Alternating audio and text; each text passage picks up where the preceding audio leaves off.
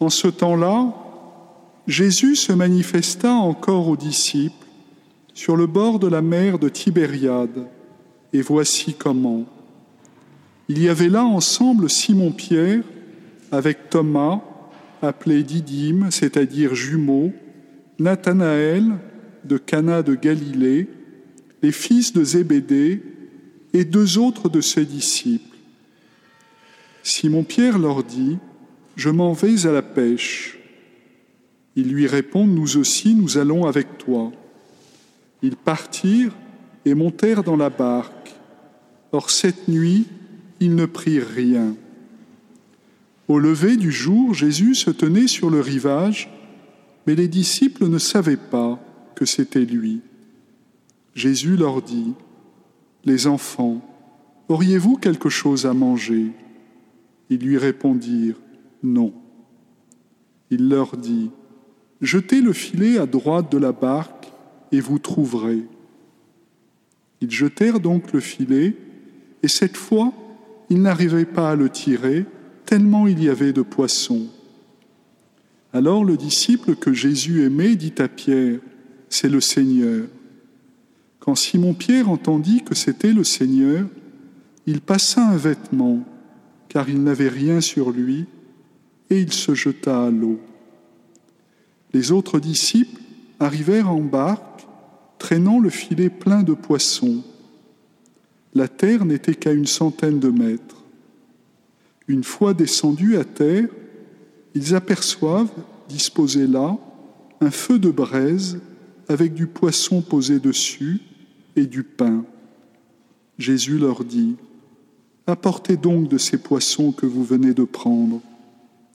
Simon-Pierre remonta et tira jusqu'à terre le filet plein de gros poissons. Il y en avait 153. Et malgré cette quantité, le filet ne s'était pas déchiré. Jésus leur dit alors, Venez manger. Aucun des disciples n'osait lui demander Qui es-tu? Il savait que c'était le Seigneur. Jésus s'approche, il prend le pain et le leur donne, et de même pour le poisson. C'était la troisième fois que Jésus, ressuscité d'entre les morts, se manifestait à ses disciples. Chers frères et sœurs, nous sommes dans une période, juste après Pâques, où il nous faut apprendre ou réapprendre à vivre avec le ressuscité. C'est ce qu'il a fait avec les apôtres. Le sens de, de toutes ces apparitions, c'est pas seulement de leur dire euh, j'existe, je suis vivant, je suis ressuscité. Le sens de ces apparitions, c'est que les apôtres puissent apprendre à vivre avec le, ressuscité. Je suis pas parmi, ne me cherchez pas parmi les morts, je suis parmi les vivants.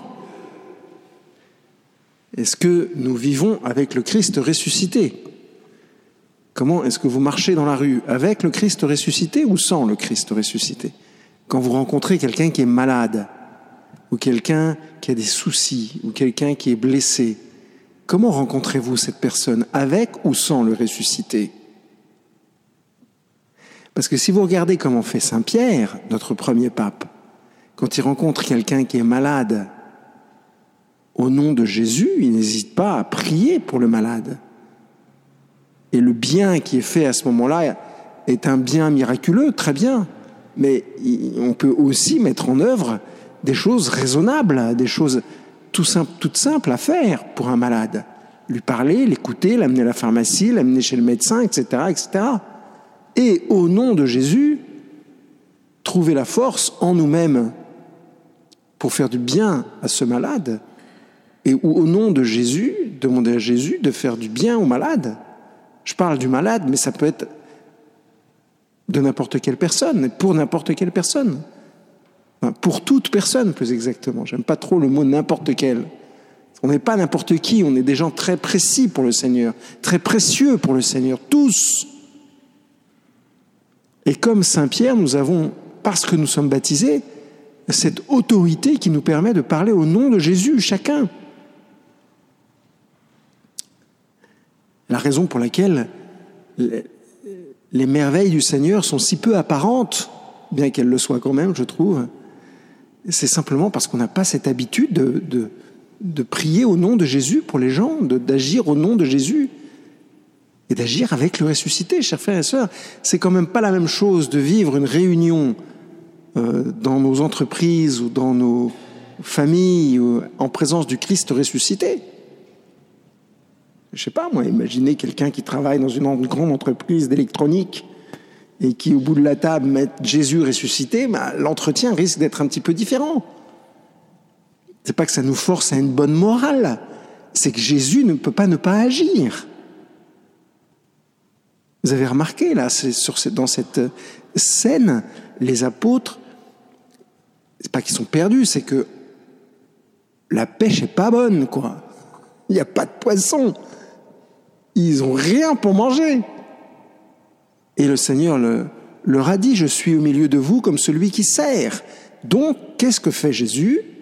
Il leur dit ce qu'il faut faire pour avoir à manger. C'est basique.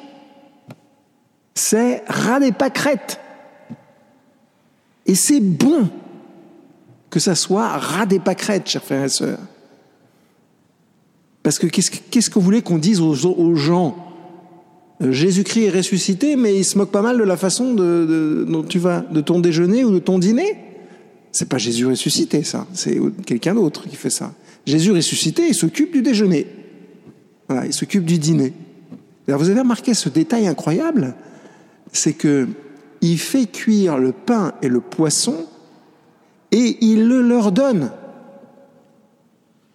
Il se contente pas de faire un super barbecue en leur, disant euh, les gars, c'est barbecue, tout le monde peut venir pour euh, manger. C'est pas ça du tout. Il fait un barbecue, très bien, mais ensuite, il le leur donne.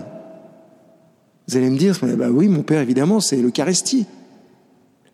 Oui, c'est l'Eucharistie, bien sûr, mais chers frères et sœurs, ne spiritualisons pas trop. Ne soyons pas comme des baudruches collés à la voûte de la basilique en permanence. C'est bon de manger et de boire. Non, mais c'est vrai. Et je pense que le Seigneur intervient dans nos vies de façon extrêmement concrète. Et la raison pour laquelle on doute un peu de cette action concrète du ressuscité dans nos existences, c'est que nous ne portons pas assez le témoignage de ce qu'il fait devant les autres.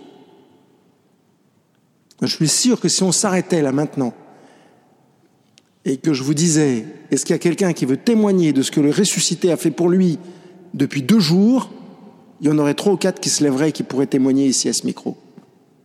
Et vous vous rendez compte dans quel état ça nous mettrait? Je suis sûr qu'ensuite il y en aurait trois ou quatre qui, qui du coup viendraient et feraient la même chose. Et alors du coup après on sortirait de cette basilique et je vous jure qu'on ferait des choses au nom de Jésus ressuscité, au nom du ressuscité.